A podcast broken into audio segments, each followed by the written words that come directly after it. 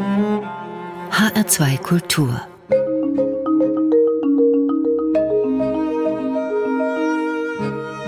Doppelkopf Jahrelang haben Sie das Fernweh und Heimweh der Deutschen bedient, musikalisch auf sämtlichen Weltmeeren unterwegs und doch immer wieder zurück in den Wahlheimathafen Hamburg. Guten Tag, Herr Quinn. Ja. Sind Sie eigentlich auch mal wirklich zur See gefahren? Meinen Sie, dass Herr Wusso wirklich mal operiert hat? einen meine- echten Blinddarm operiert hat? Glaube ich nicht. Nein, das Image ist entstanden dadurch, dass ich also ein bekennender Hamburger bin, obwohl in Wien geboren.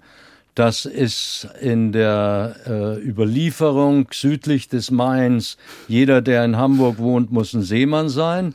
Und äh, die Nordsee liegt vor der Türe und die 100 Kilometer bis Cuxhaven, die werden unterschlagen. Aber ich habe mich nie dagegen gewehrt. Warum?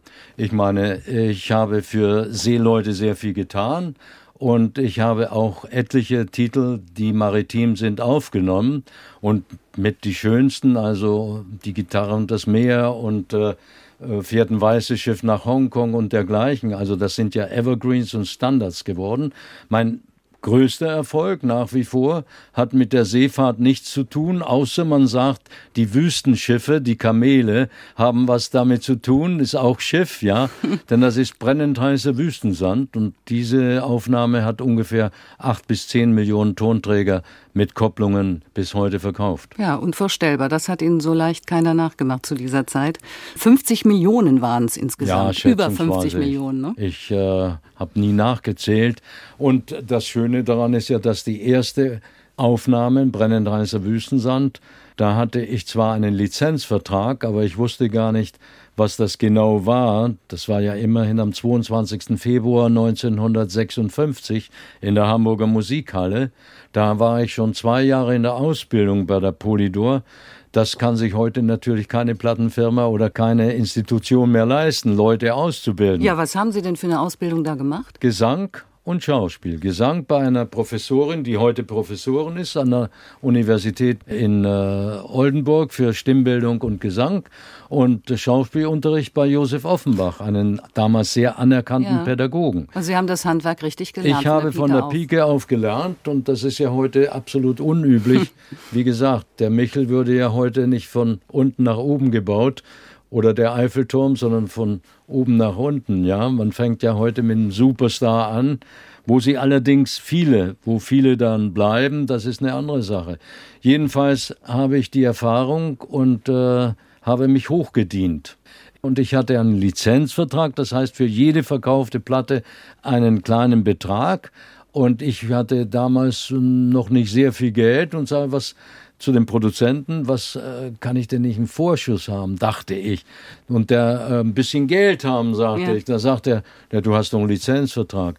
Sag ich, na ja, gut, äh, ich weiß, aber ich bin ein bisschen mau im Moment, ja. Ja, als junger Kerl sagt einem das wahrscheinlich So nicht so das. viel, ne? Ich bin dann in, mit dem ins Büro gegangen und der hat diesen Titel ausgeklammert aus dem Lizenzvertrag für einen Honorarvertrag. Und da habe ich pro Seite 240 D-Mark bekommen. Immerhin. Und die ersten drei Millionen habe ich quasi, oder die ersten vier quasi für 480 Mark verkauft. Ne? naja. Aber es war zumindest der Start in einem Geschäft, das immer mein Traumjob war und äh, in dem ich bestehen wollte, denn für mich war schon als Kind klar, dass ich ein Unterhalter für das Publikum sein würde und es ist mir gelungen. Es ist Ihnen gelungen, denn Sie sind nicht nur Sänger und Schauspieler, wozu Sie ja auch ausgebildet wurden und die meisten Menschen kennen Sie als solchen, sondern sind auch Artist, Entertainer, Saxophonist, Gitarrist. Sie sprechen mehrere Sprachen, also so einer wie Sie kann ja nur auf die Bühne gehören oder hätte es irgendeine Alternative gegeben? Moment, langsam, nicht so viele Elogen. Gitarrist bin ich ganz schlecht. Ich Ja. habe mich begleitet auf der Gitarre. Ich kann zwar Gitarre spielen, aber es gibt nun wirklich enorme, wirklich super Gitarristen. Und also alles andere, na gut, also Sänger und Schauspieler ist meine, mein Beruf. Artist war ich natürlich. Ich habe als einziger Seilläufer original Oh mein Papa oben auf dem Hochseil singen können. Und deswegen sage ich, von den Artisten, von den Seilläufern bin ich vielleicht, vielleicht der beste Sänger. Und von den Sängern und Schauspielern bin ich vielleicht der beste Seilläufer. Aber mit dem Zirkus bin ich von zu Hause weggelaufen und das hat mir bis heute nicht leid getan, denn durch die Artisten habe ich das gelernt, was für mich das Wichtigste war. Und was ist das? Das Publikum zu schätzen und zu sehen und zu sagen, dass das Publikum ja meine Gagen bezahlt und niemand anders. Respekt vom Publikum ist es vielleicht auch so ein Punkt, warum einer wie Sie, Freddie Quinn, eine Karriere über so viele Jahre, über so viele Jahrzehnte halten kann. Es könnte sein, dass das mitbestimmend war, klar. Denn äh, ich habe mir, obwohl ich nie sehr einfach war, was die Macher betrifft, aber immer dem Publikum gedient. Und das war mein vielleicht der große Erfolg. Das Diese Publikum hat es gemerkt. Und wissen Sie, das Wichtigste ist ja, wenn einer auf die Bühne geht, ist die Ausstrahlung. Nicht die Schönheit, nicht die Größe, die Ausstrahlung. Und wenn er diese Ausstrahlung hat, nämlich die Präsenz auf der Bühne, dann geht es ins Publikum und kommt vom Publikum zurück. Sie haben einen internationalen Background, USA, Belgien, in Wien geboren, leben seit Jahrzehnten in Hamburg und äh, sind aber immer noch österreichischer Staatsbürger. Warum sind Sie nie Deutscher geworden? Das hat sich nie ergeben. Abgesehen davon, als ich hierher kam, war es doch so, weil Sie Belgien sagen, als ich aus Amerika kam, hatte ich keine Papiere und meine Mutter ist Wienerin gewesen und ich bin in Wien geboren, also musste ich einen österreichischen Pass kriegen. Nur 47 gab es keine österreichische Botschaft in Belgien. Da gab es nur eine Handelsmission. Und bis ich dann Papiere bekam, das dauerte acht Monate, denn ich brauchte 1947 von Antwerpen nach Wien 16 Visa, das muss man sich mal vorstellen. Von Belgien nach Holland, von Holland in die britische Zone, in die amerikanische Zone, in die französische Zone, in die russische Zone Österreichs und in den französischen Sektor Wiens. Also bis diese Stempel da waren, habe ich das Privilegium gehabt, eine flämische, eine belgische Schule zu besuchen und schon waren wieder zwei Sprachen fällig, mhm. nämlich Flämisch und Französisch. Und so haben Sie die ganzen Sprachen auch gelernt, die Sie heute Nein, ich bin dreisprachig aufgewachsen. Mhm. Also in Wien geboren, Deutsch und dann ausgewandert nach Amerika, Englisch. Und ich konnte besser Englisch nach sechs Monaten als mein Vater, vom Akzent her. ja. Natürlich nicht von der Grammatik. Klar. Und dann war es ja so, dass mein Vater Triest geboren war. Und Triest war ja dreisprachig, also Deutsch, Österreich-Ungarn, ja, Italienisch, klar, und es war ja teilweise auch äh, Jugoslawisch. Mhm. Und da wurden also Mischmasch wurde da gesprochen und Sprachen hat mir auch immer viel gegeben zu können. Und als ich hier ins Funkhaus kam, war ein netter türkischer Portier da, einer, der den Eingang bewacht. Und der, ah, Freddy Quinn. Und ich habe gleich erkannt, dass er Türke war und sagte, Türk Arkadaş, Merhaba. Also mein türkischer Freund, wie geht es? Und da war er so begeistert und sagt, Iyol Çologlat, habe eine gute Fahrt. Also war gleich für Sie eingenommen. Sie haben sämtliche Preise und Auszeichnungen bekommen, die Na, man nicht sich sämtliche, nur aber doch sehr, sehr viele. Naja, also wenn ich das hier, ich kann das gar nicht alles vorlesen, was vor mir liegt. 16 Löwen von Radio Luxemburg. Ja, gut. Hermann Löhns Medaille in Silber. Ich greife jetzt mal einige in raus. In Gold auch, ja. Den Zirkus-Oscar haben ja, Sie das bekommen. ist eine der wichtigsten. Denn ich bin der Einzige, die die Zirkusartisten sagen, privater, der nicht im Zirkus Wagen geboren ist, ist privat, ja. Ein zugereister Artist, der das wunderbar gelernt hat und einen Riesennamen hat, ist privat. Das war keiner, der sechs Generationen im Zirkuswagen geboren ist. Und dieser Zirkus-Oscar, der ja nicht so heißt, ist die höchste Zirkusmedaille, ja. die die Gesellschaft der Zirkusfreunde vergeben hat, ja. Das ist für mich ein stolzer Preis, denn den hätte ich eigentlich nicht verdient. Er geht normalerweise nur an die Profis.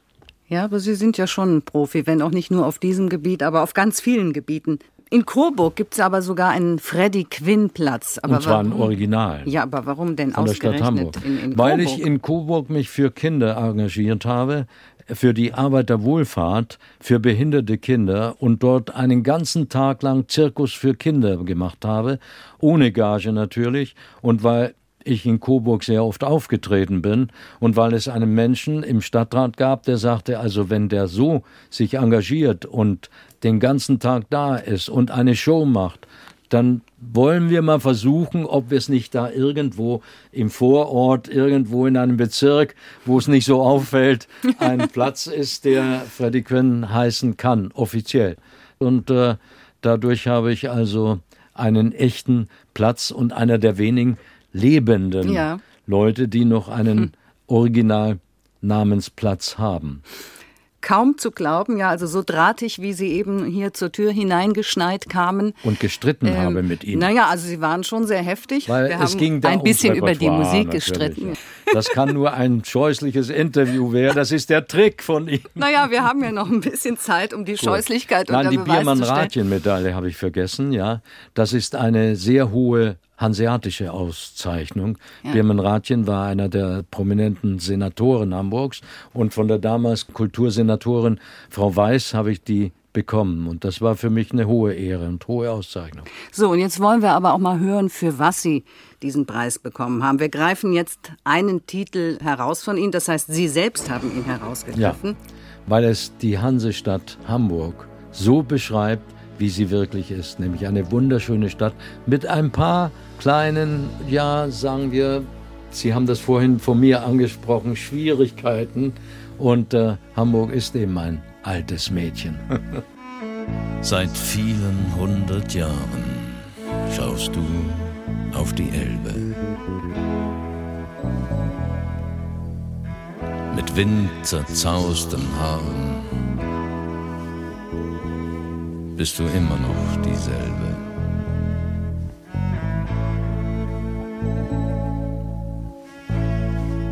Ein schönes, altes Mädchen mit wenig Pinke Pinke. Die meisten anderen Städte übertünchen das mit Schminke.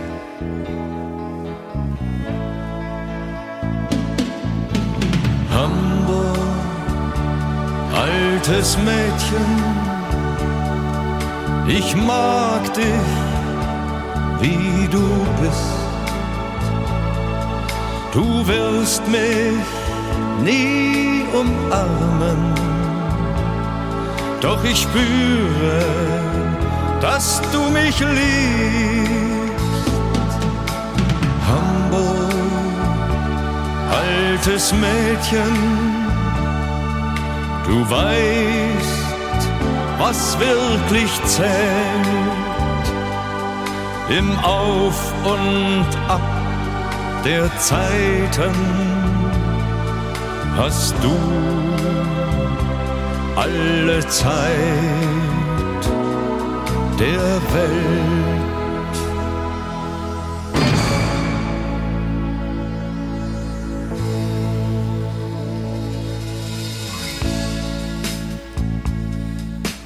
Immer riecht dein Atem nach fernen, fremden Ländern. Die Gegenwart wirft kalte Schatten, doch sie kann dich nicht verändern.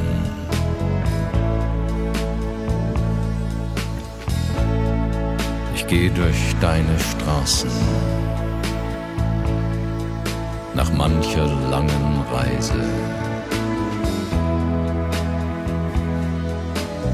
Ich seh dich schweigend lächeln. Wahre Kraft ist klug und leise. Hamburg, altes Mädchen, ich mag dich, wie du bist. Du wirst mich nie umarmen,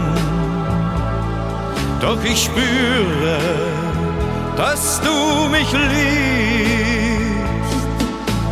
Hamburg, altes Mädchen, du weißt, was wirklich zählt im Auf und Ab der Zeiten hast du alle Zeit der Welt.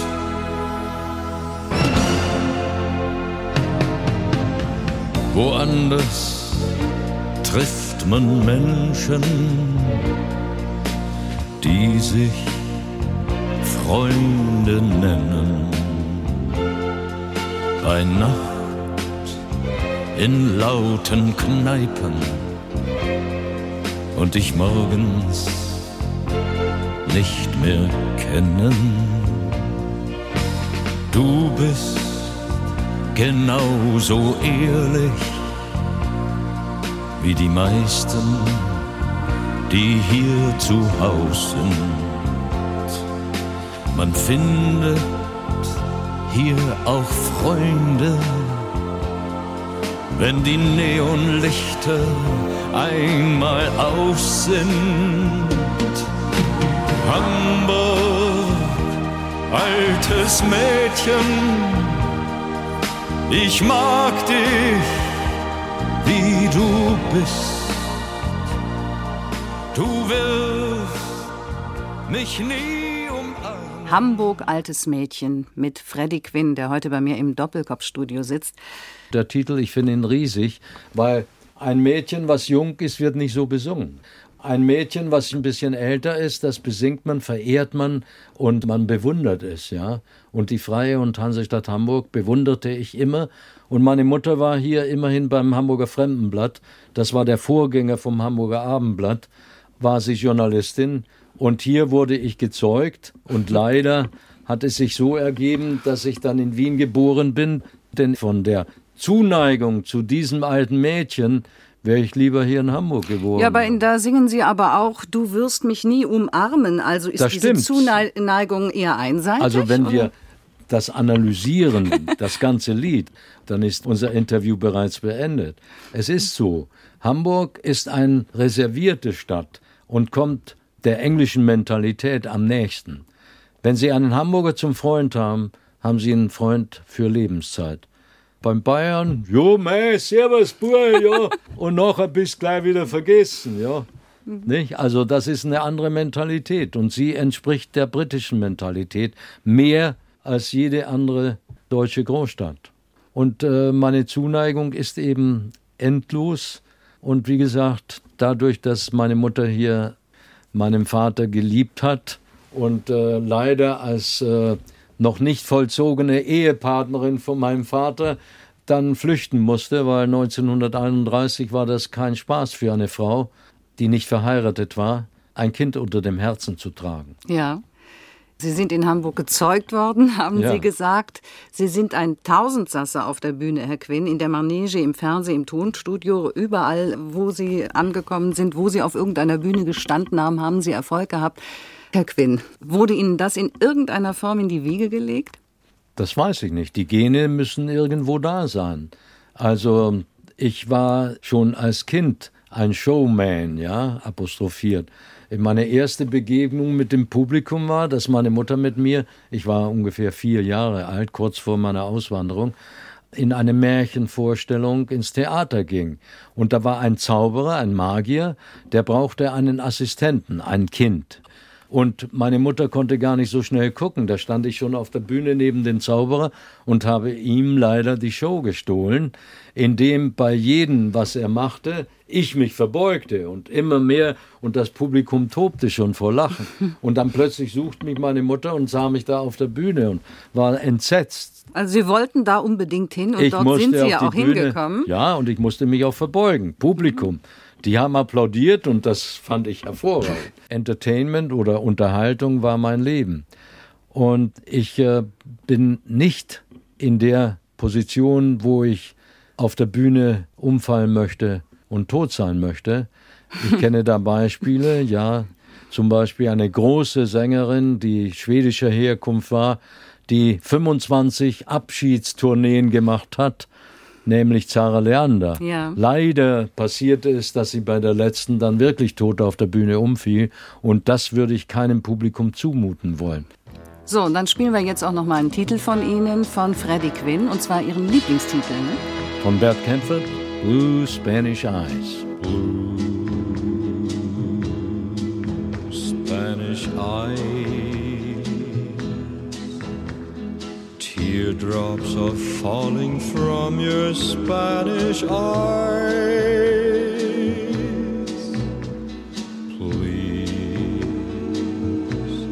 please don't cry.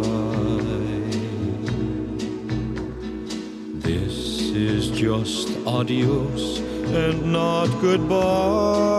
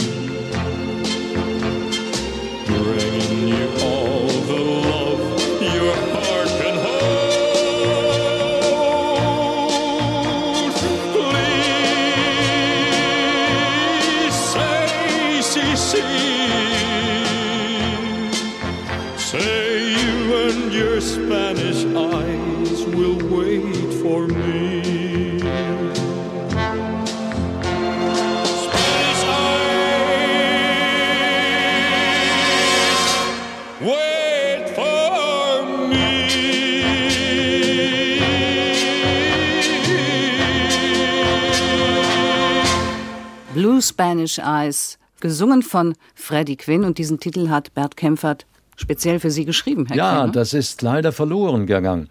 Bert Kempfert war mein bester Freund in der Branche. Ich kannte ihn seit 1953, ein genialer Musiker und ein genialer Komponist. Der hat geschrieben African Beat, Swingin' Safari, But Not Today, Wonderland by Night und natürlich für Frank Sinatra hat er den Riesenerfolg geschrieben Strangers in the Night. Darf man auch was Lustiges sagen? Ja, natürlich. Bert Kempfert hat immer gesagt, wenn Sinatra sang Strangers with my wife. Was meinte er damit? Naja, dass sie so lange verheiratet waren Na und er so viel gearbeitet hat, dass seine Frau ihn kaum gesehen hat. Ja, Ja, das, das war ein herber Verlust, dass Bert Kempfert von uns gegangen ist. Und für mich war es ganz schlimm, weil er war wirklich einer der ganz, ganz wenigen ehrlichen, echten Freunde, die ich in meinem Leben gefunden habe. Und die Firmen damals haben sich bekriegt. Bert Kempfert war Decca Records Amerika, ich war Polydor Deutschlands und Decca Records hatte überhaupt keine Intention und Notwendigkeit gesehen, Freddie Quinn nach Amerika zu holen und Spanish Eyes zu singen. Und die Polydor hatte überhaupt keine Interesse, dass Bert Kempfert mit Decca den Erfolg einheimst. Und so haben sie sich gestritten. Und dann kam El Martino mit seiner ganzen Clique und die haben gesagt, oh, what a beautiful song. Hey, Al, let's record it. aber das war nachdem Sie wieder aus Amerika nach Deutschland zurückgekehrt sind. Sie waren doch mal in Hollywood. Warum sind Sie nicht da geblieben und haben Ah, dort dann ganz Amerika, große. Karriere gemacht? Na, das ist, also wissen Sie. Ist es nicht so? Hm? Nein, überhaupt nicht. Also wissen Sie, alle, die sagen, ich in Amerika große Karriere, ich kenne mit ganz wenigen Ausnahmen kein. Ja, Marlene Dietrich, die hat die Weltkarriere gemacht. Wenn man von Weltkarriere spricht, dann sind es, ich weiß nicht, Til Schweiger oder irgendjemand, der da drüben wirklich Karriere gemacht hat. Aber die wenigsten, die sind da hingegangen, haben also einen Film gedreht und äh, sind keine Hollywood-Stars. Hollywood-Star ist für mich Liz Taylor, Kirk Douglas, äh, all die ganz Großen, ja. Ja, aber Sie haben immerhin mit Jane Mansfield gedreht. Nein, ich habe Jane Mansfield nach Deutschland geholt, genau wie Johnny Cash. Ja. Es ging um einen Film, wo eine Rolle zu besetzen war, ein amerikanischer Werbefernsehstar. Und da habe ich an Jane Mansfield gedacht, weil ich sie kannte, vom Film natürlich her. Und äh, die Produzenten, Konstantin sagte, der spinnt, jetzt ist er übergeschnappt. Die kommt nie, die ist zu teuer und wird nie nach Deutschland Ja, kommen. haben Sie viel Überredungskunst gebraucht, um das zu bewerkstelligen? Nein, ich hatte erstmal die Intention gehabt und ich habe sie genutzt. Ich bin nach Hollywood geflogen, habe sie abgepasst und habe sie geholt. Ich habe gar nicht viel Überredungskunst äh, gebraucht. Ich habe am Telefon sie gesprochen, erstmal, und habe gesagt, Jane, this is Freddie Quinn. Oh, Anthony! No, I'm not Anthony Quinn, ich bin sein Vater. Ja. ja, und das war dann schon, der Kontakt war so schnell da. Und es war eine Sensation, als Jane Mansfield 1965 hier nach Deutschland kam und im Studio Hamburg bei damals Herrn Trebitsch noch, Senior, der leider vor kurzem verstorben ist, also eingezogen ist. Da war eine Pressekonferenz, Meet the Press. 138 Journalisten aus ganz Europa sind gekommen und natürlich vom EFN und haben dieser Pressekonferenz beigewohnt. Und ich habe sie für den Film als Cameo-Star, als Stargast engagiert. Und die Firma Konstantin hat gesagt, nee, die wollen wir nicht haben. Wir haben schon eine Deutsche. Barbara Valentin. Da habe ich gesagt, ich bestehe darauf, bin ja schwierig, ja. Dann sagten die, naja, dann bezahlst du die Gage. Und dann habe ich etwas getan, was natürlich hervorragend war. Ich habe die Gage bezahlt und die haben die Spesen bezahlt. Darf aber sagen, die Spesen waren dreimal so hoch wie die Gage und durch die Gage die ich bezahlt habe, hat der Film weltweite Aufmerksamkeit erregt. Und statt nur in Lüneburg und in Obermenzing und in, in, in Mörfelden zu laufen, ja, lief er in der ganzen Welt. Sie sind nicht nur schwierig, sondern auch raffiniert, Na, sagen wir lieber was clever. diese Dinge angeht. Aber raffiniert ist ein bisschen schon sehr böse, aber clever Nein, kann ich ich. gar nicht böse. Damals, clever. Sie haben ja auch einige Filme gedreht und 50er 16 und 60er genau. Jahre. ne? Und zwar 13 als Hauptdarsteller und Namensträger auf der ganzen Welt gedreht, also in Tahiti, äh, in Nordamerika, Kanada, Südamerika und weiß der Teufel wo noch. Und dann habe ich bei Zade gedreht, das war eine Riesenchance, nur leider der Film war der einzige, der nicht ging.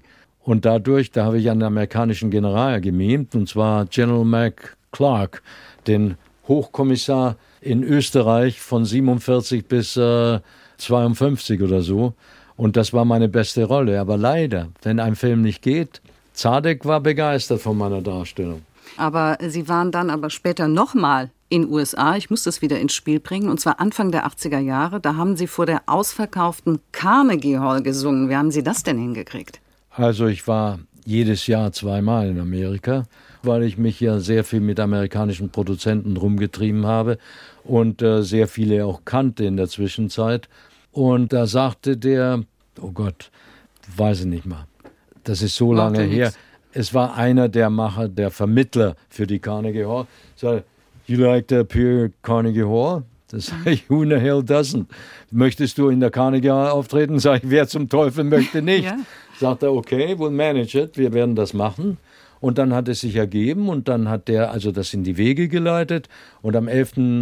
März 1984, oder nee, 81 glaube ich, war dieses Konzert und es war restlos ausverkauft. Und es waren natürlich deutschstämmige Leute drin und Leute, die mich aus Deutschland kannten, aber es war die Majorität waren Amerikaner und Puerto Ricaner, also Latinos, nicht? Und ich habe in drei Sprachen moderiert und gesungen und es war ein Riesenerfolg für mich und die Presse hat das gar nicht glauben wollen, dass unser lieber Freddy da, der der Schnulz ist, ja, dass der in der Carnegie Hall so einen Erfolg hatte.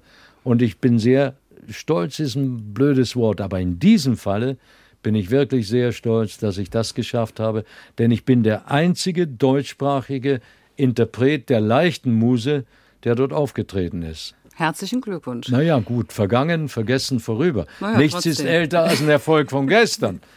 Wir spielen jetzt ein bisschen Musik von gestern im positiven Sinne. Das ist nämlich das Tango-Orchester Alfred Hause. Da muss ich aber dazu noch ein kleines Wort verlieren Ja, dürfen. bitte. Alfred Hause war das erste Orchester, mit dem ich hier in diesem Studio Beim in NDR. Hamburg 1954 auftreten durfte, noch vor meiner Karriere apostrophiert, vor meinen Erfolgen. Und Alfred Hause hatte damals zwei Titel für mich komponieren lassen, Karte genügt, komme sofort Und was hören wir jetzt? und Hello Joe. Aber jetzt hören wir einen der berühmtesten Tangos von Alfred Hauser interpretiert, der in Japan heute noch einen Riesennamen hat, La Comparsita.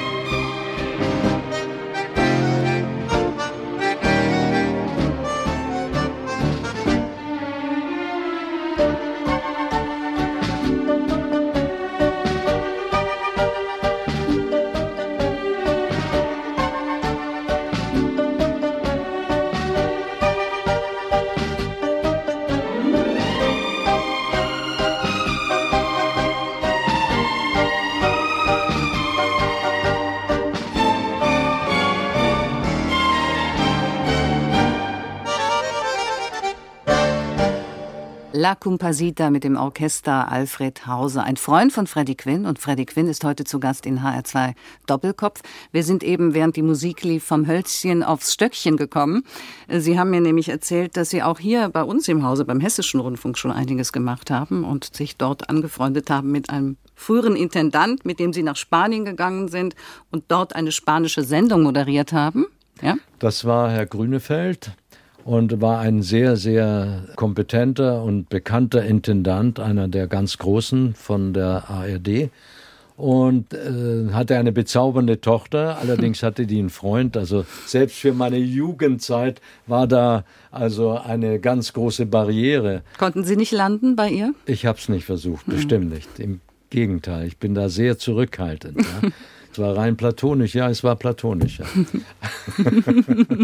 ich sagte immer, was heißt denn platonisch? fragt einer, ja. Sag ich, ja? ich weiß es zwar nicht genau, aber ich habe mich auf alle Fälle überall gründlich gewaschen. Na gut, ist die ich Hauptsache. weiß nicht, ob Ihre Kultursendung solche Scherze erlaubt. Naja, klar, Na sicher. gut, Das okay. stecken wir weg. Also zu Spanien. Ich habe da in Spanisch moderiert, weil ich spreche ziemlich gut Spanisch und drei Muttersprachen quasi, Deutsch, Englisch und Italienisch. Und wenn man Italienisch kann und als Muttersprache, dann ist Spanisch nicht sehr weit entfernt. Es ist eine latine Sprache. Yo tengo, tú tienes, él tiene, nosotros tenemos, vosotros, tenéis, ellos tienen. Also es geht mir von der Zunge. Ich liebe spanische Sprache, das ist so schön. Und bin dann, genau wie in Mexiko, auch in eine Arena gegangen, wo Toros gezüchtet wurden für den Stierkampf. Also ich habe für Stierkampf nichts übrig, möchte ich gleich sagen. Aber man muss es mal gesehen haben, man muss dieses grausame Ritual sehen. Und wenn man die Geschichte des Stierkampfs verfolgt, dann wird es halt ein bisschen weniger grausam, weil man weiß, was es bedeutet hat früher. Ein Ritual, ein Kampf gegen die Mächte Tier gegen Mensch und was der Teufel alles. Ja, haben Sie nur zugeschaut oder sind Sie Nein, auch als Torero in die Arena? reingegangen. Aber ich hatte das Privilegium, durch einen Besitzer einer großen äh, Stierfarm auf einen Stier zu reiten, was ja in Mexiko groß war und in Amerika. Rodeos, ja, Mhm. also eine Art Rodeo, Charreada. Und das habe ich getan und habe immerhin elf Sekunden auf dem Stier gesessen und das war also Rekord für einen Amateur. Dann hat er Sie abgeworfen? Dann hat er mich abgeworfen, aber der hat ja ein Seil um den Bauch. Irgendwo muss man sich ja festhalten. Und ich kam da nicht raus. Und das Seil hakte so, also meine Finger hakten an dem Seil und da hatte ich ganz aufgerissene Finger. Die Narben habe ich hier heute noch. Und sollte ich jemals ein Buch schreiben, ich habe ja noch nicht so viel erlebt. Ich weiß nicht, ob das 300 Seiten übersteht. Ich glaube, ich müsste 600 schreiben. Gibt es denn Pläne? Für eine Biografie zum Ja, Beispiel? immer, immer, ja. Aber es ist, ich bin so ehrgeizig, ich möchte das eben selbst schreiben, in meiner Art, wie ich eben erzählen kann und wie ich Mhm. spreche. mit meiner Terminologie, wenn ich das also sehr kulturell Wissenschaft sagen Ja, warum darf. fangen Sie nicht einfach an?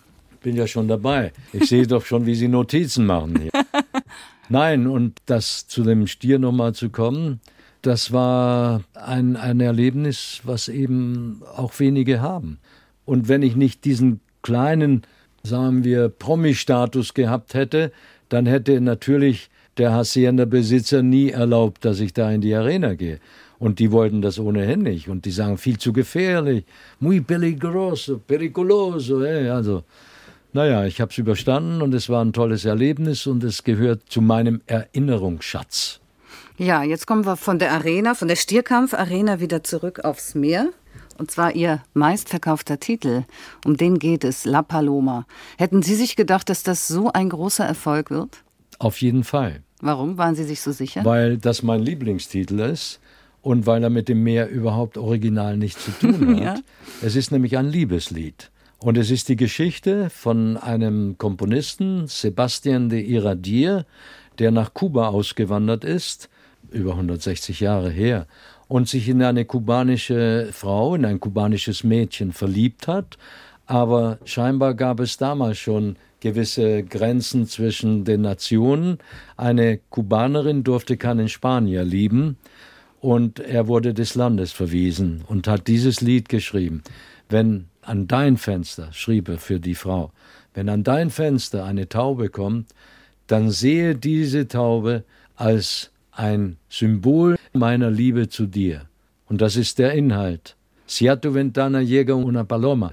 Also eines der schönsten Lieder. Und natürlich wurde es deutsch ein bisschen anders übersetzt. Es hat Hans Albers gesungen als Seemannslied und seine Version war lange Jahre berühmt und bekannt.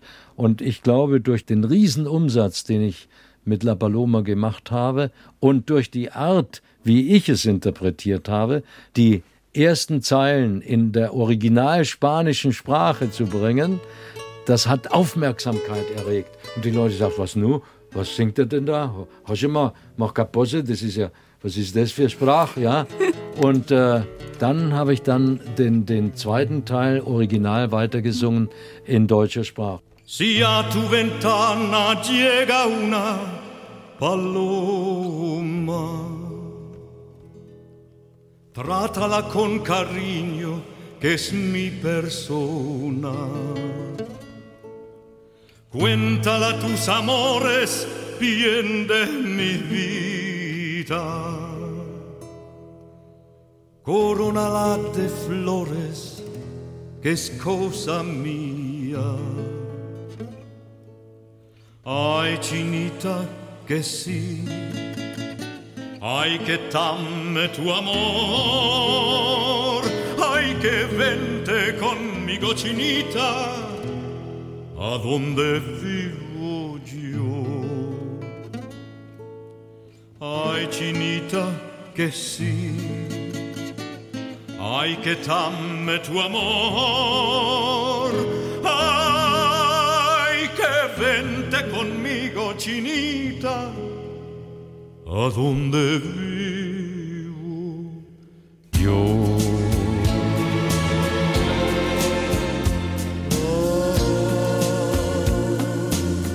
Wärme, Romantik, Träume und allen voran die Sehnsucht, die ja auch in dem Lied La Paloma beschrieben wird. Diese Gefühle sind selten geworden in unserer Welt. Und mein Doppelkopfpartner Freddie Quinn steht für all das. Zumindest stehen ihre Lieder für all das. Sind Sie auch privat so ein Romantiker?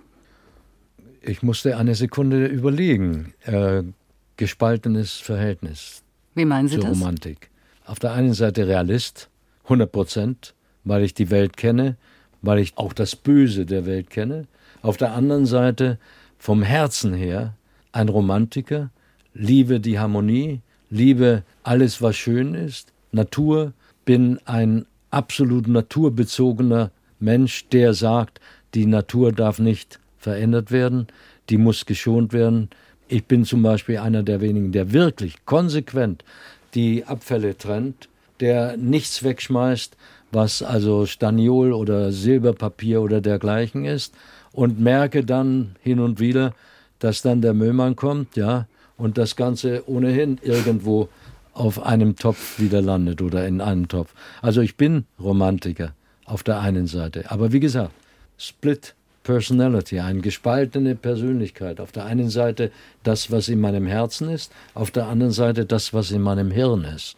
Und leider ist das Hirn vom Intellekt her so gut informiert, dass er merkt, was auf der Welt los ist. Mhm. Und das betrübt mich zutiefst, weil ich immerhin, leider kann ich sagen, ja ein Kriegskind bin, der die Bomben erlebt hat, der gesehen hat, wie die Menschen umkamen in den Häusern rund um mich, der Luftschutzmelder war, das heißt ein Melder, der dem Luftschutzblock ward, dem Chef eines Blocks, der nach dem Angriff entscheiden musste, wo werden die ersten Einsatzkräfte gebraucht, wo ist dringend nötig die Hilfe wichtiger als in einer anderen Position. Und ich ging noch während des Angriffs um die Häuser und habe geguckt und habe gesehen, da ist ein Einsturz, da ist eine Bombe, da brennt es und musste das melden. Deswegen Luftschutzmelder. Aber das geht Ihnen heute noch nach, ne? Und das geht mir sehr nahe, denn ich habe auch erlebt, dass man für die Lebensmittelkarte, die nur Ältere kennen, ja, drei Gramm Fett am Tag bekommen hat und nichts zu essen und Mehlei, also Rührei, ja, in Pulverform und Magermilch in Pulverform, Milchpulver und ansonsten nichts. Haben Sie diese Erlebnisse geprägt? Hundertprozentig. In welcher Form? In der Form, dass ich immer sage, Moment, du musst mit den Füßen auf dem Teppich bleiben. Erinnere dich, wie es damals war, wo, wo die Leute nichts zu essen hatten. Und am wütendsten werde ich und stocksauer werde ich, wenn ich sehe, wie irgendjemand Essen wegschmeißt oder ein, ein Brot halb auf ist und in den Papierkorb wirft und da kann ich so wütend werden, weil ich sage, Millionen Menschen hungern auf der Welt und hier wird so geurast, sagt man ja, so also oberflächlich, ohne nachzudenken, Missbrauch getrieben. Aber hart geworden sind Sie eigentlich nie. Doch, hart gegen mich selbst, ja. Wie sieht das aus? Ich habe noch nie eine Vorstellung geschmissen. Ich habe durchgekämpft, egal wie, mit Tabletten, mit Pillen, mit Energie, mit Meniskusriss, mit Bizepsabriss und dergleichen. Also ich bin hart geblieben, was meinen Beruf anbelangt. Was meine Emotionen anbelangt, bin ich ein Weichei. Das heißt, weinen Sie auch? Ja, jetzt kamen mir die Tränen, als ich gedacht habe, wie die Leute heute sich benehmen, wie sie selbstsüchtig sind und nur an sich denken. Nicht alle, um Gottes Willen. Aber wenn man bedenkt, wie viel Leid auf der Welt ist, ja, und wenn man bedenkt, dass Leute klagen und weinen und Riesentheater gemacht wird, wenn irgendwas nicht stimmt in der Politik oder so, und wenn man das vergleicht mit dem, was auf der Welt los ist, auch mit den Naturkatastrophen, ist das doch ein Klacks. Dann sind wir nur ganz kleine Männchen hier wir in Deutschland. Wir sind kleine ne? Männchen, aber wir brauchen uns nicht so anstellen. Herr Quinn, wenn Sie zurückblicken, wenn Sie Ihr Leben Revue passieren lassen, Heißt das, dass ich mich morgen hinlegen muss und weg bin? Nein, nein, also, um Gottes Willen, nein, so weit sind wir ja noch nicht. Wissen Sie, was ich am meisten hasse? Ja? Wenn einer sagt, er kriegt für sein Lebenswerk.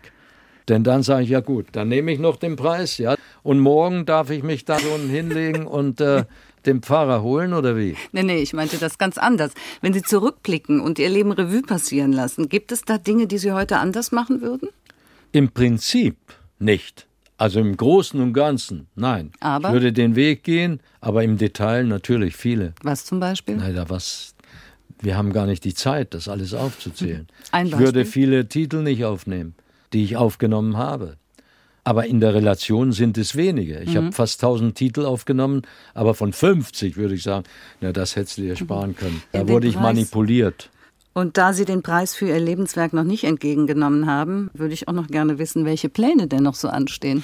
Ich warte, dass man also sich bei irgendeinem Sender besinnt und sagt, Moment, der hat doch in aller Freundschaft eine wunderbare Schauspielrolle gespielt und so gut gespielt, dass er gute Kritiken bekam und so gut gespielt, dass er gar nicht singen musste und trotzdem präsent war, ja.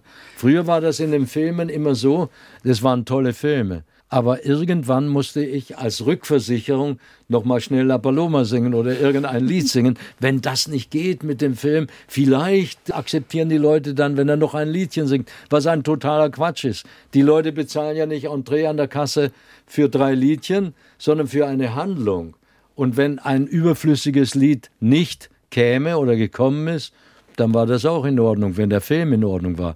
Mein bester Film war mit Cordula Tranto und mit dem genialen Regisseur Fritz Umgelter, soweit die Füße tragen. Also Fritz Umgelter war mein, einer meiner Lieblingsregisseure. Viehbach, Umgelter und äh, Zadek natürlich. Da hatte ich nur zwei Lieder zu singen und ich drehte in Irland auf einer einsamen Insel, auf der Insel Aran.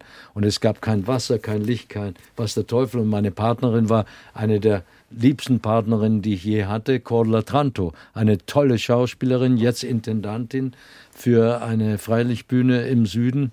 Und das ging auch, ja. Nur die waren immer, oh Gott, und dann kamen die Interessengemeinschaften, Komponisten und äh, Plattenfirmen und die Polydor, ja, wer muss noch singen, denn sonst geht die CD nicht, oder die Platte nicht und solche Dinge. Diese Konzession, ja, die ich machen musste, auf die bin ich rückwirkend nicht sehr gut zu sprechen und die würde ich auch nie wieder machen. Aber ein Engagement, nicht unbedingt eine Hauptrolle, in einem Fernsehspiel oder in einem Fernsehproduktion oder am Theater, wo ich nicht singen muss, wo man zeigen kann, dass ich das auch spielen kann. Naja, auch Nebenrollen müssen. Warte. Ja, Nebenrollen. Müssen klar. anständig Frank besetzt Sinatra werden. hat seinen größten Preis, seine größte Rolle, den Oscar bekommen, ja, für ein Werk, wo er nicht einen Ton gesungen hat.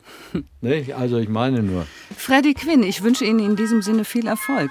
Ach, sind wir schon so Wir sind Ende? schon fertig. Hat mich gefreut, dass Sie mein Gast waren in HR2 Doppelkopf. Mein Name ist Karin Röder und jetzt steht noch Musik zum Schluss auf dem Programm. Bernd und Sie Kämpfer. haben Schuld, dass ich so viel gesammelt habe. Mein Herz war für Sie und die Hörerinnen und Hörer vom Hessischen Rundfunk offen.